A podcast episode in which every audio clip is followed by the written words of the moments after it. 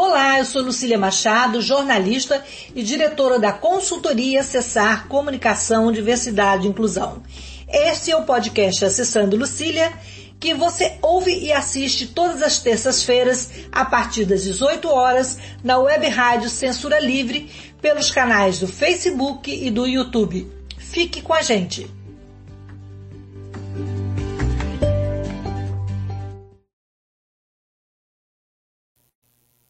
Olá, boa, olá, boa tarde. É, hoje o podcast Acessando Lucília vai falar sobre as eleições, acessibilidade nas eleições. É, eu começar a nossa, nosso, nosso.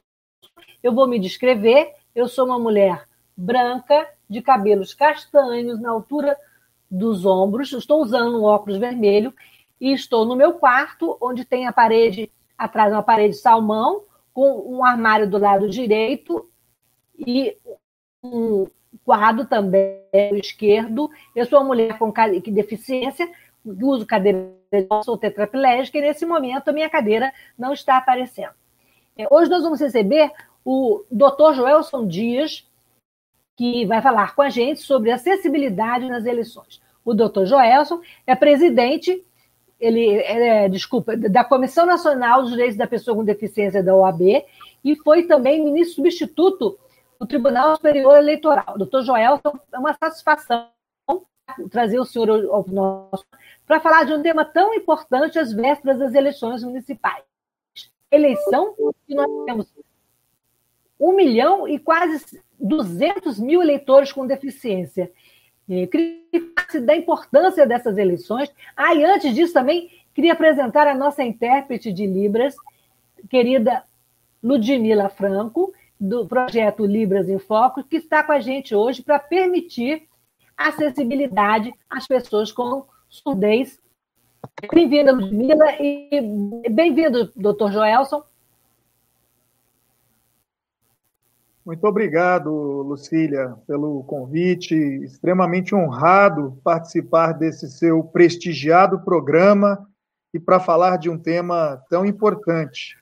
Agradecer também aí a Ludmila por, pela sua interpretação, permitindo assim que cheguemos à comunidade surda. Eu sou Joelson Dias, cabelos pretos, uso óculos, estou de barba, pele clara, uma camisa branca com listras verticais rosas e azuis, um blazer azul escuro, sem gravata e em um ambiente decorado com uma cortina marrom ao fundo. Muito obrigado mesmo pelo convite, Lucília. O prazer é nosso. Então, como é que o senhor está vendo esse panorama das eleições de 2020 e o que, que mudou? Avançamos nos últimos anos é, para trazer acessibilidade para as pessoas com deficiência nas eleições. Lucília, mudou exatamente os números mudaram. Você começou muito bem, porque isso é extremamente significativo, isso é extremamente relevante. São quase 1 milhão e 200 mil eleitores, eleitoras com deficiência, identificados pelo TSE. Isso praticamente dobrou de 2016 para 2020. E eu tenho repetido com frequência apesar de ainda não termos nenhum dado concreto, específico, científico sobre isso, eu quero acreditar que esse significativo número, quase o dobro de eleitores, se, se comparado com os números de 2016, é por conta da nossa lei brasileira de inclusão. Nós estamos esse ano comemorando também cinco anos da nossa lei brasileira de inclusão. E foi justamente a nossa lei brasileira de inclusão que alterou o artigo 3 do Código Civil, acabou com a incapacidade civil absoluta, e no que acabou com a incapacidade civil absoluta, é, acabou, consequentemente, com aquela banalização da interdição, a curatela, também por força da Lei Brasileira de Inclusão, é medida extraordinária, pode até restringir os atos negociais, patrimoniais das pessoas com deficiência, mas não pode mais porque está assim na lei brasileira de inclusão, é, tolher, é, restringir o seu direito de voto. Por isso é que eu acredito que temos um número maior agora de eleitores e eleitoras com deficiência nessas eleições 2020 e, pela primeira vez, a Justiça Eleitoral, é, no formulário de pedido de registro de candidatura, também pergunta se o candidato a candidata é com deficiência, se, se é um candidato ou candidata com deficiência. Isto é extremamente importante, porque pela primeira vez, então, teremos a possibilidade de saber efetivamente quantos candidatos, quantas candidatas com deficiência temos. E é um número também expressivo. São mais de 6.500 candidatos, candidatas que se apresentam no Brasil inteiro como, uh, enfim, postulando uh, os cargos de prefeito uh, ou vereador, homens e mulheres com deficiência. Então, esse é um outro importante aspecto também que me parece é, relevante destacar. Mais do que o direito de serem votadas, e daí toda a nossa preocupação correta, justa preocupação com a acessibilidade eleitoral. Este ano, mais do que nunca, temos que enfatizar também o direito de as pessoas com deficiência serem votadas, serem votadas. Porque, claro, é isso que, na verdade, queremos, não é mesmo? Que exerçam o seu próprio protagonismo, que sejam protagonistas da sua própria história. Então, esse é um aspecto também de fundamental importância que, que me parece relevante é, destacar. É, doutor Joel, além da lei brasileira da inclusão e toda a conscientização e mobilização do segmento das pessoas com deficiência, a gente sabe também que houve um avanço. É, o que, que o Tribunal Superior Eleitoral vai garantir esses direitos que nós temos hoje é, na hora do voto das pessoas com deficiência? Bom, nós temos que lembrar que no Brasil o nosso problema não é propriamente por falta de lei ou de algum ato normativo ou até mesmo de alguma decisão judicial.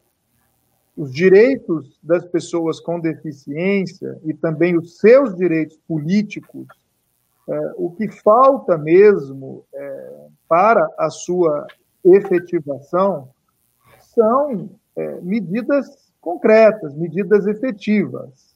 A execução de tudo o que está na nossa legislação que assegura a defesa e a promoção desses direitos. Desde a Constituição de 88, na verdade, que a gente já tem muitos desses direitos garantidos. O próprio princípio da não discriminação, da igualdade que a Constituição de 88 contempla, por si só, ou por si só, tais princípios já justificam que toda e qualquer política, todo e qualquer direito sejam extensivos também à pessoa com deficiência. Depois nós tivemos um importante instrumento que foi a Convenção da ONU de 2006, ratificada pelo Brasil em 2008 Todo mundo sabe que essa convenção tem força, inclusive, de norma constitucional, mas é importante a gente explicar o que, que isso significa na prática. A convenção é importante com esse seu status ou força de norma é, constitucional, justamente porque significa dizer que não pode ter nenhum ato do prefeito, da prefeita, não pode ter nenhuma lei municipal, não pode ter nenhuma lei nem sequer federal, não pode ter uma decisão judicial, nem mesmo dos tribunais superiores em Brasília, que violem a Convenção da ONU. Por isso foi importante ela ter sido adotada pelo Brasil e, inclusive, com esse status de norma constitucional, porque significa dizer que ela está acima de toda a nossa legislação, está acima da, da, das decisões mesmo do executivo, não pode, não podem as decisões dos governadores, do prefeito, do presidente violar a Convenção da ONU. Então, tudo isso já, já era muito importante quando veio depois a Lei Brasileira de Inclusão, reforçando a Convenção da ONU. E lembrando que se os direitos não são efetivados, se a pessoa com deficiência não tem garantida ali a sua autonomia, a sua independência, as suas livres escolhas, não é propriamente por conta do, dos impedimentos é, da perda funcional ou mesmo da estrutura do corpo, mas na verdade são as barreiras, as barreiras arquitetônicas, as barreiras ambientais, as barreiras de informação, de comunicação, e por isso a importância de toda essa legislação, porque hoje a gente sabe que são as nossas autoridades, os nossos governos, que têm que tomar as medidas concretas, efetivas, para a remoção dessas barreiras, e eu digo sempre, principalmente das barreiras atitudinais, o preconceito, a discriminação, o capacitismo, para que as pessoas com deficiência possam, então, exercer os seus direitos nas mesmas condições que as demais pessoas. E não é diferente no que diz respeito aos direitos políticos é a Constituição de 88 que garante a participação política, é a Lei Brasileira de Inclusão e a Convenção da ONU que asseguram o direito de participação na vida pública é, e política, e o próprio Tribunal Superior Eleitoral, a própria Justiça Eleitoral, antes mesmo é, da Lei Brasileira de Inclusão, já tinha um programa de acessibilidade da justiça eleitoral, é, que, pelo seu ineditismo, antes mesmo da Lei Brasileira de Inclusão, já foi, inclusive, reconhecido internacionalmente como uma boa prática de implementação da Convenção da ONU. Então, é isso, Lucília, são todas essas leis, essas normas, que, no final, como eu dizia, garante o direito das pessoas com deficiência não somente votarem, e daí toda a acessibilidade eleitoral, mas também o direito de serem votadas, sempre na expectativa de identificarmos medidas, ações, programas concretos que permitam às pessoas com deficiência incrementar a sua participação política e, consequentemente, também a própria representatividade nos parlamentos, no Poder Executivo e em quaisquer outras instâncias de poder, e eu insisto sempre, inclusive na iniciativa privada, nas nossas associações, nas nossas empresas, nos nossos partidos políticos. É, doutor Joelson, é, também houve numa comunidade avanço na analogia. E uma das grandes novidades dessa eleição de 2020 é, quando os eleitores com deficiência, que eles vão poder ouvir o nome do candidato, né, é, após digitar o número correspondente na urna eletrônica. Uhum. Anteriormente, era até um constrangimento ter que levar uma pessoa junto para estar no lado da hora. O que, que representa esse avanço é, na luta das pessoas com deficiência pela acessibilidade né, nas eleições? Pois é, são várias as medidas concretas é, constantes de toda essa legislação que eu mencionei antes, buscando assegurar maior acessibilidade eleitoral às pessoas com deficiência. Todos os locais de votação têm que ser acessível, o entorno do local de votação também.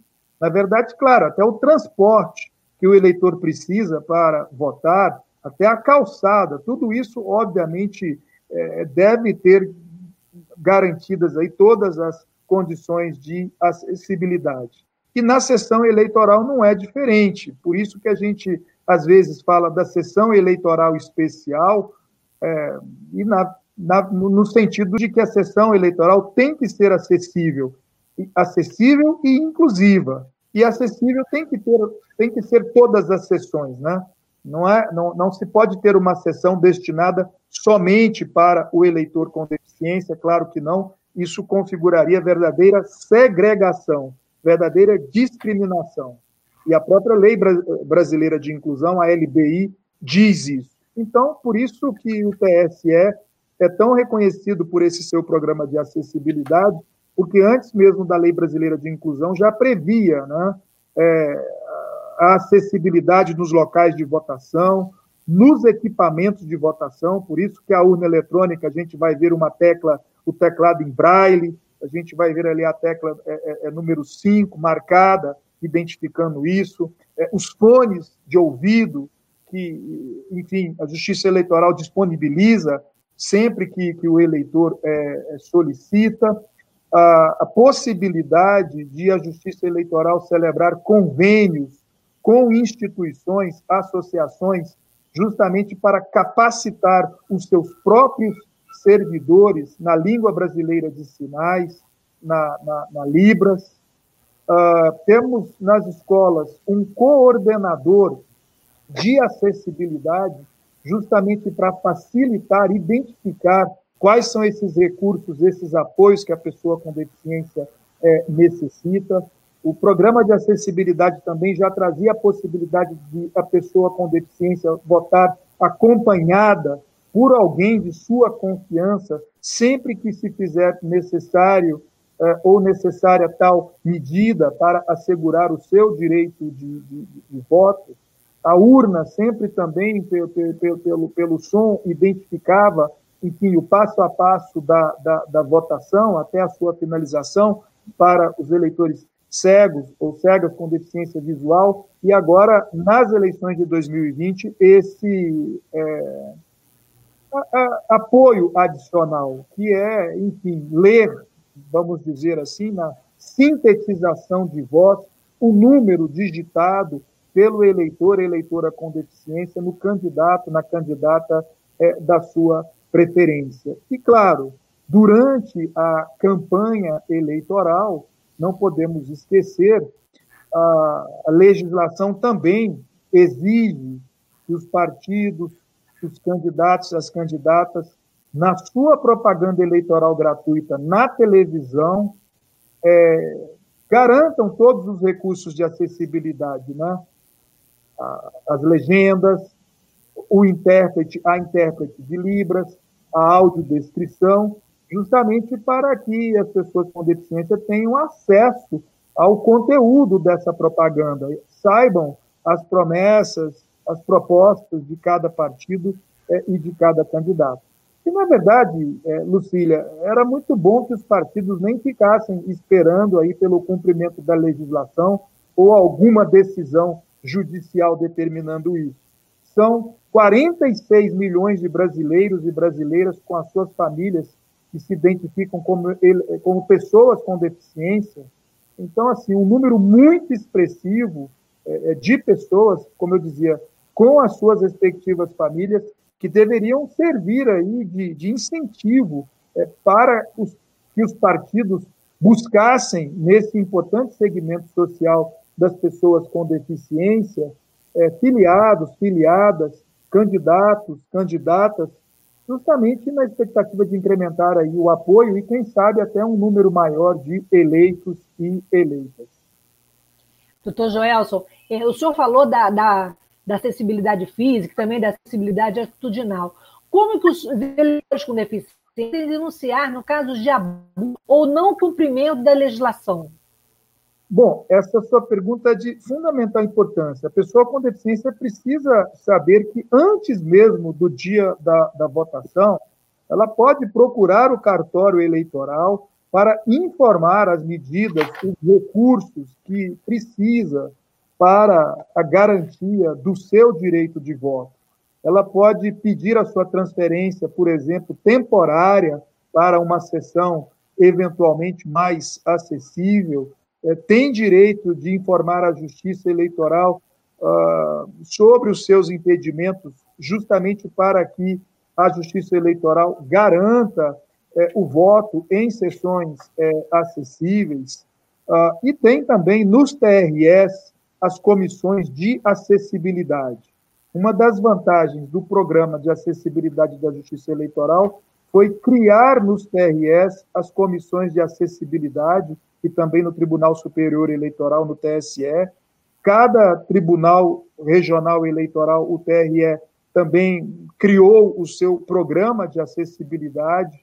Além disso, nos TRS, nós temos também as ouvidorias, que fazem a ponte entre os eleitores, as eleitoras e a própria justiça eleitoral. E, claro, tudo isso disponível nas páginas de internet, geralmente acessíveis, é, dos tribunais regionais eleitorais, da justiça eleitoral, é, os mais diferentes canais de comunicação, portanto, para que o eleitor possa até se antecipar e dizer quais os apoios, os recursos que precisa para o seu voto com acessibilidade. E no dia da eleição, tem sempre um mesário, presidente de mesa, a quem o eleitor, a eleitora pode se dirigir. Pode ser que tenha em uma determinada escola o coordenador de acessibilidade, é, e naquele dia, mesmo não tendo pedido anteriormente, o eleitor, a eleitora pode se dirigir então ao, ao mesário, ao presidente de, de mesa e, e, e pedir é, o atendimento do, do, que se fizer necessário para garantir o seu é, direito de voto. E, claro, sempre pode recorrer também ao próprio juiz, juíza eleitoral, é, buscando garantir a mais absoluta acessibilidade no seu direito de voto. Nós vamos fazer um intervalinho rapidinho. Já voltamos.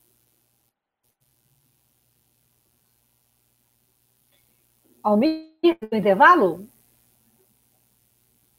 Bem, enquanto o Almir tenta fazer ali isso, vamos ao intervalinho.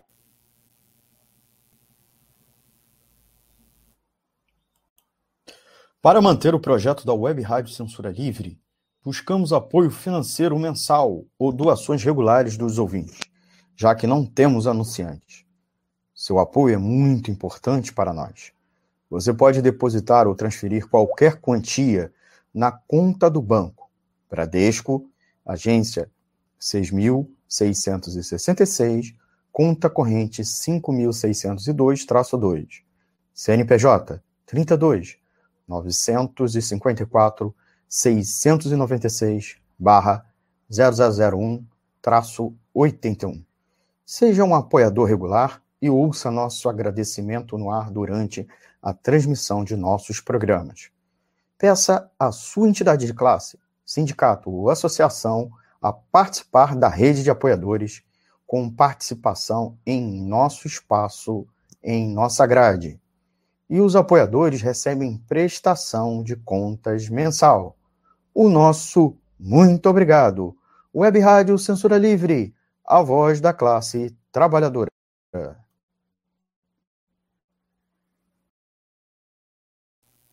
Bem, voltamos então com o programa com o Dr. São Dias, com a participação da professora de Libras, Ludmila Veiga Franco, que está aqui interpretando nessa, nessa tarde de terça-feira. Doutor Joelson, é, desculpe aí, mas o intervalo é importante para saberem que a rádio é uma rádio, é uma rádio comunitária, é uma rádio livre, né? E que nós estamos aqui fazendo uma prestação de serviço para o trabalhador. Esse trabalhador que vai domingo é, votar e escolher. Agora, como a gente é, pode proteger ou alertar o setor com deficiência para que ele não caia nas, nas, nas armadilhas, falsos candidatos ou, ou, candidatos que usam a deficiência é, para se eleger, mas não tem a credibilidade, está comprometido com a causa, doutor Joelson? É, hoje, eu penso, com a internet, com o próprio celular, muita gente acessa a internet no seu próprio celular, às vezes nem precisa de um plano, porque temos aí em muitos lugares o Wi-Fi, né, a internet de graça. É fácil para que o eleitor, a eleitora, possa pesquisar sobre o candidato, a candidata da sua preferência, o partido da sua preferência, tentar identificar o que que esse candidato, candidata fez antes, tanto na sua vida pessoal como na sua vida profissional, qual é a relação desse candidato, candidata com a sua comunidade, por exemplo, o que que esse partido eventualmente já fez em prol das pessoas com deficiência ou no combate à discriminação, por exemplo. Então, um dever cívico, eu diria, né? como de qualquer cidadão, qualquer cidadã, é, investigar, procurar saber o que efetivamente tem de experiência ou já foi feito por esse candidato, candidato da sua é, preferência, conhecer as suas propostas, conhecer os seus programas e, claro, conversar com, com as suas entidades representativas. Né? É, cada segmento de pessoa com deficiência tem a sua uh, entidade representativa, que eu tenho certeza poderá também auxiliar nessa orientação, nessa avaliação de quem são os candidatos, as candidatas, os partidos que, uma vez eleitos, eleitas, é, poderão ou darão maior atenção à pauta das pessoas com deficiência, né? Porque é muita coisa mesmo, se considerado, por exemplo, o direito à saúde, o direito à educação, a acessibilidade, os transportes, direito ao trabalho, as cotas, a aposentadoria, a aposentadoria especial, o lazer, enfim, não faltam áreas que a pessoa com deficiência pode ela mesma perguntar ao candidato, à candidata da sua preferência, quais as propostas concretas, é, quais as reflexões que esse candidato, candidata tem, é, o compromisso com a efetivação da pauta dos direitos das pessoas é, com deficiência. Então, como qualquer outro eleitor e eleitora, o voto informado, o voto consciente é sempre o, o, o mais recomendável, na expectativa de que depois o eleito, o elei, a eleita, cumpra com os seus é, compromissos, e no caso específico das pessoas com deficiência, enfim, defenda políticas, projetos, ações é, compatíveis com a efetivação dos direitos deste importante segmento social. É, lembramos aos ouvintes que vocês podem fazer pergunta também para o doutor Joelson, qualquer dúvida que você tem em relação ao processo eleitoral. Doutor Joelson, uma pergunta que a gente não pode deixar de fazer, nesse período de, de pandemia, né, alguma recomendação especial para os eleitores com deficiência? É, isso com certeza, né? As medidas sanitárias, é, enfim, serão adotadas na expectativa de a Justiça Eleitoral garantir a todos que participam da, das eleições, os eleitores, as eleitoras, candidatos, candidatas, aqueles que contribuem como mesários, mesárias com a Justiça Eleitoral, os seus servidores. E, então, já pela simples adoção das medidas sanitárias, isso, é claro, alcança também o eleitor, a eleitora é, com deficiência. A princípio, não tem uma previsão específica no que diz respeito às medidas sanitárias voltadas é, para os eleitores com deficiência, não tem um horário especial é, dedicado aos eleitores com deficiência, mas a gente sabe, como eu dizia, que todas essas medidas sanitárias, o distanciamento, o uso do, do, do, do álcool gel, eventualmente levar a, a, a, caneta, aqueles que dela é, farão uso para a assinatura, é, o eleitor com deficiência visual levar a sua régua, por exemplo, é, para assinatura. A Justiça Eleitoral é que disponibilizará os fones de ouvido, ou seja, própria Justiça Eleitoral disponibilizará os fones de ouvido para quem precisa é de fundamental importância o uso da máscara. O uso da máscara é obrigatório. Não poderá entrar, permanecer nas sessões de votação quem estiver sem a sua máscara. Por isso, será importante também lembrar é, é, é disso. Né?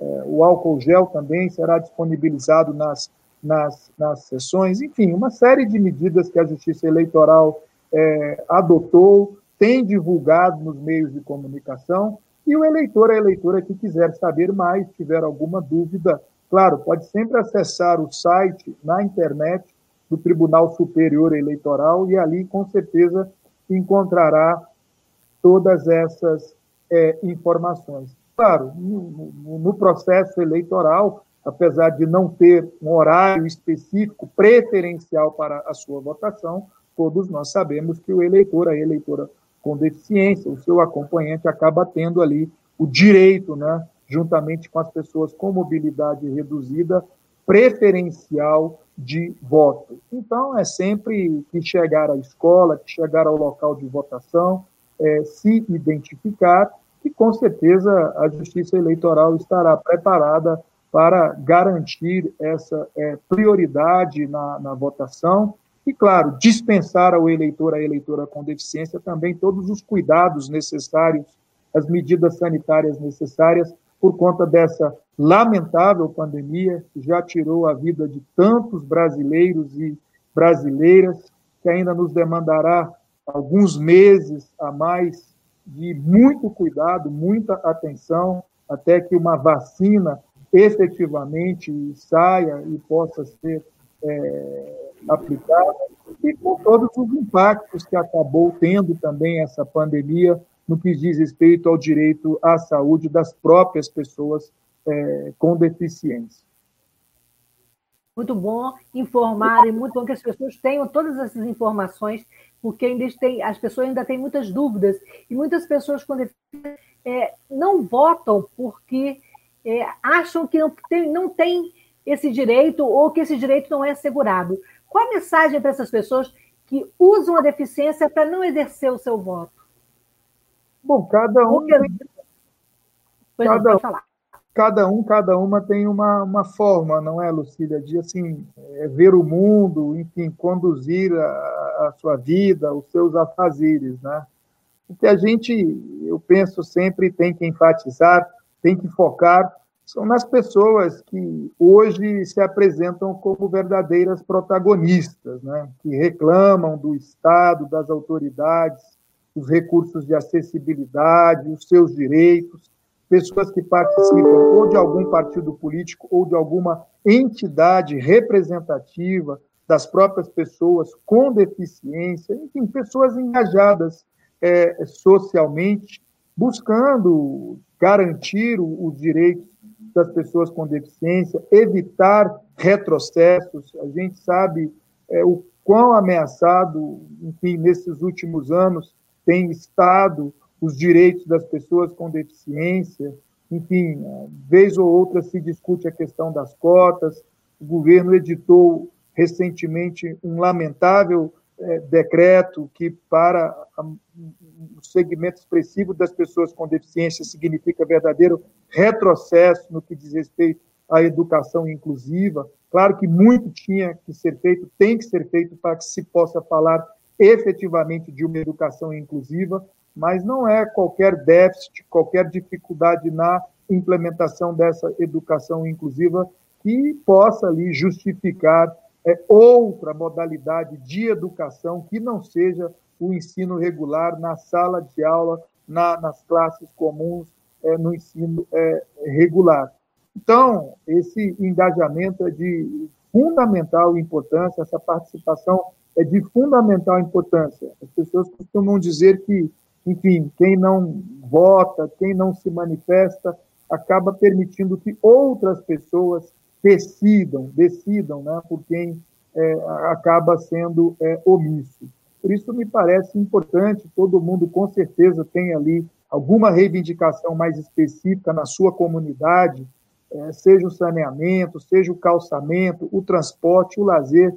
Então, esse é o momento, né? porque é justamente quando a gente elege o vereador, elege o prefeito, a prefeita, a vereadora que está ali muito próximo é, é da comunidade, e buscar identificar aí um candidato mais compromissado com essa pauta dos direitos das pessoas com deficiência, se envolver um pouco mais, acompanhar o trabalho desse vereador, dessa vereadora, participar das audiências públicas, cobrar audiências públicas para que as pessoas com deficiência possam efetivamente e elas mesmas participarem da discussão dos projetos de lei, cobrar do prefeito, da prefeita, o funcionamento do Conselho Municipal dos Direitos das Pessoas com Deficiência, onde não tem criar, onde já tem garantir o, o, o funcionamento desse conselho também com a mais ampla participação das pessoas com deficiência, porque depois não adianta reclamar se não tiver acessibilidade, se o transporte não estiver também acessível, se não tiver ali a vaga no hospital, a vaga na escola, precisamos todos participar, acompanhar de perto o trabalho é, do vereador, da vereadora, é, justamente para ter certeza depois de que essas políticas importantes de afirmação dos direitos das pessoas com deficiência sejam adotadas e o principal efetivamente executado. É, doutor Joelson, eu assisti outro dia é, sua live com o Felipe Rigoni, que o deputado que tem deficiência visual, que é cego, mas nós temos ainda poucos parlamentares com deficiência. Qual a expectativa dessas eleições, já que nós temos um número maior de candidatos? Pois é, para você ver, né? É, tudo isso, enfim, a gente sabe o, o tanto de, de medidas, de programas necessários para garantirem os direitos é, das pessoas com deficiência, e mesmo assim, no Congresso Nacional, nós só temos um deputado cego, que é o deputado Felipe Rigoni, e uma senadora com deficiência física, que é a senadora Mara Gabrilli. Isso por si só diz a importância da participação do eleitor, da eleitora com deficiência. Porque, claro, dois parlamentares apenas não representam esses 46 milhões de eleitores, eleitoras com deficiência, ou, de, ou melhor dizendo, de pessoas com deficiência na nossa sociedade é, brasileira. Ou seja, tem muito espaço ainda para que mais e mais candidatos, candidatas com deficiência se apresentem é, e, e precisamos criar as condições reais, efetivas para isso, para que os candidatos e candidatas com deficiência possam disputar dentro do possível em condições de igualdade com os demais candidatos, com reais chances de serem eleitos, eleitas, justamente para que a gente possa romper com essa subrepresentatividade das pessoas com deficiência nos nossos parlamentos, no poder executivo e em outras instâncias de poder. É muito desproporcional pensar que temos ali 24% da população brasileira com deficiência e não termos mais do que dois parlamentares no Congresso Nacional. Então, temos que criar as condições é, próprias para isso. Não sei se serão as cotas de candidatura, não sei se serão assentos garantidos a um percentual específico de candidatos e candidatas com deficiência, mas essa é uma discussão necessária que precisamos fazer. É, discutir os recursos financeiros para o apoio dessas candidaturas de pessoas com deficiência, pensar no tempo de rádio e televisão assegurado também a esses candidatos e candidatas com deficiência, uh, e mesmo a participação nos partidos políticos. É muito importante que os partidos garantam ali nos seus órgãos de direção partidária também um percentual uh, de pessoas com deficiência. Então, são várias medidas, várias ações que ainda se fazem necessárias é, a sua, enfim, implementação é, por lei, ou seja, projetos e mais projetos que teremos que discutir no âmbito é, é, do parlamento, mas pelo menos a discussão nós precisamos aprofundar, e daí a importância de, de, de um programa como esse seu, de um momento como esse, porque sempre permite que as pessoas possam refletir sobre isso, contribuir com as suas ideias e, quem sabe assim, a gente ter um mundo mais inclusivo. Com certeza. O ciclo das ações afirmativas é uma possível ideia de cota para candidatos com deficiência.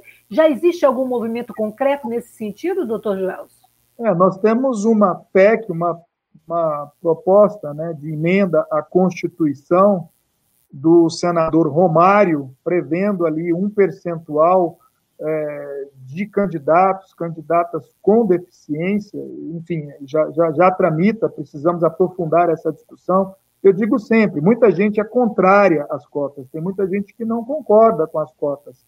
Mas eu digo, então precisa apontar qual seria a solução, porque nós não temos como negar essa subrepresentatividade das pessoas com deficiência. É quase uma invisibilidade das pessoas com deficiência Se a gente concorda com isso, realmente o número é muito pequeno, tanto de candidatos, candidatas, como de eleitos, eleitas, e se as ações afirmativas eventualmente não forem as ações mais apropriadas, então quais as outras medidas, quais as outras alternativas, ações concretas temos que tomar para garantir um maior número de, de, de, candidatos e candidatas e, consequentemente, também de eleitos é, é, com deficiência. Então, essa é uma, é uma importante discussão eu acho que vai tomar muito corpo nos próximos anos, porque foi assim com as mulheres, elas garantiram a, a, sua cota de candidatura, que a gente sabe que não é suficiente. Eu, particularmente, já falo mesmo é, é, é em paridade em número de assentos efetivos nos parlamentos, porque as mulheres são mais da metade da população brasileira, mais da metade do eleitorado. Não é justo, não se justifica sejam apenas 15% de parlamentares na Câmara dos Deputados, é, por exemplo. Então, por conta de toda essa discussão em relação às mulheres, os recursos financeiros, o tempo de rádio e na televisão, a mesma coisa acontece agora também com as pessoas negras, os candidatos e candidatas negras também passam a ter, enfim, é, garantidos também um percentual segundo a sua, as suas candidaturas de recursos financeiros para as suas campanhas. Eu penso que essa discussão também se fará muito necessária é, nos próximos anos, no que diz respeito também às pessoas com deficiência, por conta do seu expressivo número na, na, na, na, na população brasileira, como dizia, de mais de 46 milhões de brasileiros e brasileiras. Esse é um passo muito importante. Nós vamos fazer o último intervalo e quando a gente voltar, eu queria que o senhor desse o recado final é, da importância é, de, dessa discussão hoje aqui, do voto da pessoa com deficiência nesse processo eleitoral 2020. A gente volta já e se você quiser fazer uma pergunta, ainda dá tempo.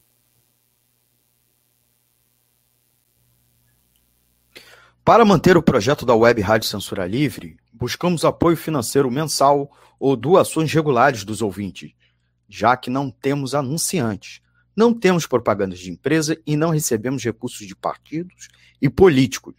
Seja um apoiador regular e ouça nosso agradecimento no ar durante a transmissão de nossos programas. Seu apoio é muito importante para nós. E os apoiadores recebem prestação de contas mensal. Temos uma vaquinha virtual permanente.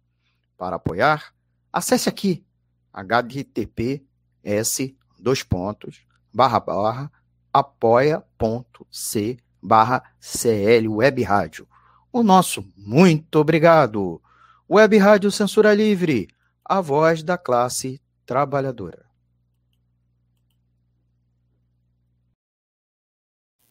Estamos de volta com o Dr. Joelson Dias e com a presença da intérprete Ludmilla. E vamos dar continuidade aqui, doutor Joelson. É, qual a importância desse trabalho feito na OAB para critizar as pessoas com deficiência e também dar subsídios para que os parlamentares e os grupos é, tomem decisões e façam legislações mais realistas e que condizentes com a situação das deficiências hoje no Brasil. O senhor está com o microfone, acho que fechado. O OAB tem uma capilaridade muito grande, enfim, tem sessões seccionais no Brasil inteiro, muitas subseções em importantes municípios. Isso a aproxima muito da, da realidade, enfim, é, da, da sociedade, as próprias pessoas com deficiência, as suas entidades representativas contam muitas vezes com a atuação da OAB, até pela legitimidade que a OAB construiu historicamente na atuação parceira com a sociedade civil, depois o reconhecimento que a OAB tem na própria Constituição, a legitimidade para propor, por exemplo, uma ação direta de inconstitucionalidade, sempre que alguma lei eh, não esteja em harmonia, em conformidade com a Constituição. E é nesse trabalho, sempre em parceria com a sociedade civil, que a OAB também vem construindo essa sua atuação, essa sua intervenção, também no que diz respeito aos direitos das pessoas com deficiência. Participa dos fóruns mais importantes, é, internacionais, de promoção e defesa dos direitos das pessoas com deficiência, tem assento também no CONAD, o Conselho Nacional dos Direitos da Pessoa com Deficiência, uma atuação presente também no Congresso, nas audiências públicas, opinando sempre em relação aos projetos de lei. O mesmo também se dá no CNJ, no âmbito do, do Judiciário, buscando garantir também acessibilidade para o próprio advogado, advogada é, com deficiência. E, enfim, são inúmeros eventos também, conferências, sempre buscando promover os temas mais importantes das pessoas com deficiência. E no que diz respeito às eleições 2020, coincidentemente, é, enfim, nesses últimos dias, é, protocolamos é, no Conselho, é, no TSE, no TSE, o Conselho Federal da OAB, por provocação da Comissão Nacional dos Direitos da Pessoa com Deficiência, protocolou no TSE um ofício pedindo ao ministro Barroso, presidente do TSE, que reforce junto aos juízes eleitorais, aos mesários, aos partidos políticos, o cumprimento do programa de acessibilidade da justiça eleitoral, justamente para que se possa garantir aí nas eleições todos esses recursos de acessibilidade, garantir durante a campanha eleitoral todos os recursos de acessibilidade na própria propaganda eleitoral e no dia das eleições garantirmos é, toda a acessibilidade que o eleitor com deficiência precisa para o exercício do, do, do seu voto. Essa é a, a colaboração, enfim, que, que a OAB entendeu oportuna por conta das eleições que se aproximam. A mesma coisa durante a pandemia, foram vários ofícios também para o Ministério da Saúde pedindo ali que se assegurasse o direito à saúde das pessoas com deficiência, o tratamento prioritário, o direito ao, ao acompanhante, a UTI humanizada. Enfim, por essas questões todas, na verdade, Lucília, é que demonstram a importância das eleições, né? demonstram por que, que realmente o eleitor, a eleitora com deficiência, precisa aproveitar esses próximos dias, antes das eleições, no domingo, dia 15 de novembro, para fazer uma pesquisa sobre o candidato, a candidata da sua preferência, o partido da sua preferência, é, para, enfim, garantir, garantir que nos próximos quatro anos, durante o mandato dos vereadores,